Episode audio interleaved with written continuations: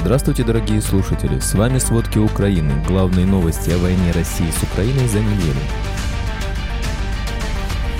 Украинские войска изменили тактику контрнаступления после потерь на его ранней стадии. В подразделениях россиян увеличилось количество отказов от участия в боевых действиях.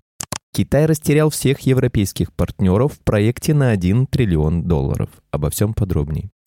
Украинские войска изменили тактику контрнаступления после потерь на его ранней стадии. Изменение боевой доктрины в последние недели, по словам украинских командиров, похоже, позволяет добиться ощутимых результатов на поле боя. Вместо того, чтобы прорываться через российские минные поля, украинские силы теперь сосредоточились на обстреле российских оборонительных позиций сильным артиллерийским огнем. Артиллеристы, управляющие реактивными системами залпового огня и гаубицами, некоторые из которых снаряжены кассетными боеприпасами, поставленными США, расчищают путь для небольших групп саперов и пехотных подразделений, затем вперед продвигается пехота.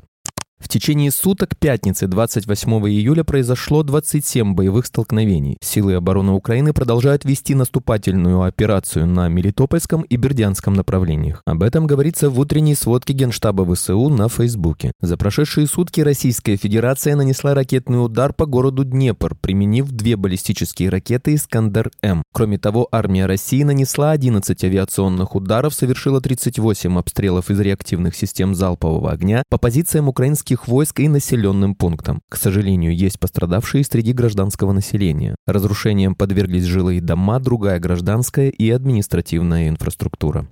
В пятницу 28 июля 9 человек были травмированы в результате российского удара по многоэтажке в Днепре. Об этом сообщил глава ОВА Сергей Лысак, а также министр внутренних дел Игорь Клименко в Телеграм. Среди них двое детей 14 и 17 лет. У них контузия. Такой же диагноз у двух 20-летних девушек. Еще пятеро с рваными ранами. Это мужчины от 18 до 53 лет и 77-летняя женщина. Напомним, вечером 28 июля россияне попали в многоэтажку из здания СБУ в центре Днепра.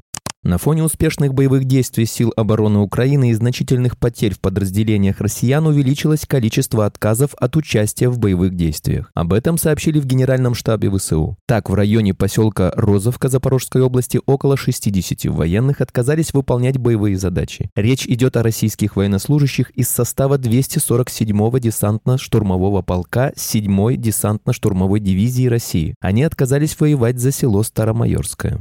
В Запорожской области за минувшие сутки 28 июля зафиксировано 46 российских обстрелов по 18 населенным пунктам. Об этом начальник Запорожской областной военной администрации Юрий Малашко сообщает в Телеграме. Согласно его словам, 40 артиллерийских ударов пришлись на территорию Гуляйполя, Железнодорожного, Левадного, Ольговки, Белогорья, Полтавки, Малой Токмачки, Каменского, Степного, Степногорска. Кроме этого, военные Российской Федерации ударили тремя ракетами по селу Марьяновка Запорожской области, нанесли два авиационных удара по Орехову и обстреляли из РСЗО «Малые Щербаки». Как сообщается, поступило 18 сообщений о повреждениях жилых домов, хозяйственных построек и объектов инфраструктуры.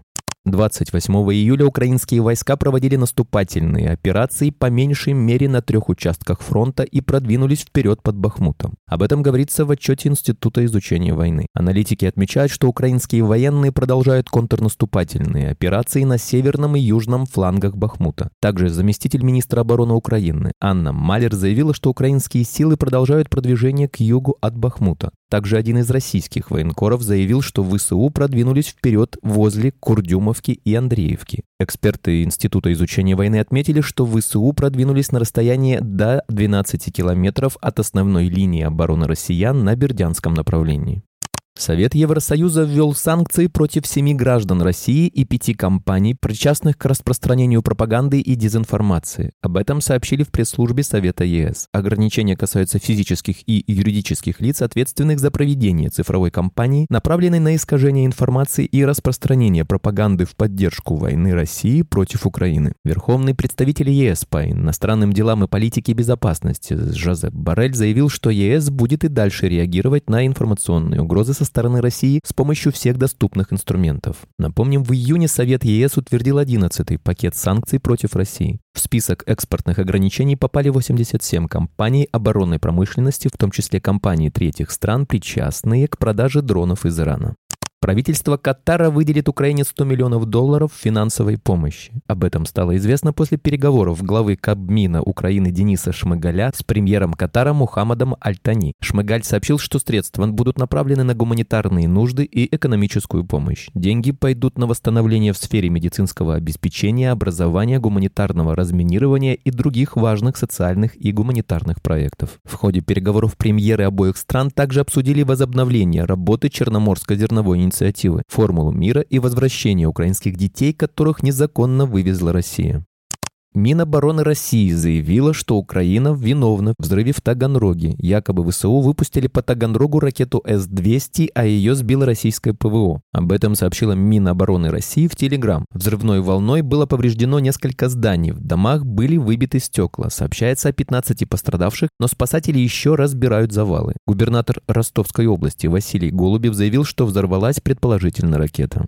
Российские власти планируют устроить теракты в приграничной с Украиной Брянской области. Об этом сообщили в пресс-службе Центра национального сопротивления Украины. Отмечается, что провокации готовятся в районе от села Новые Юрковичи до села Белой Березки. Кроме того, для имитации противодействия в район прибывают дополнительные контрдиверсионные подразделения. В ЦНС напомнили, что ВСУ не сражаются против гражданского населения и не планируют никаких терактов на территории России.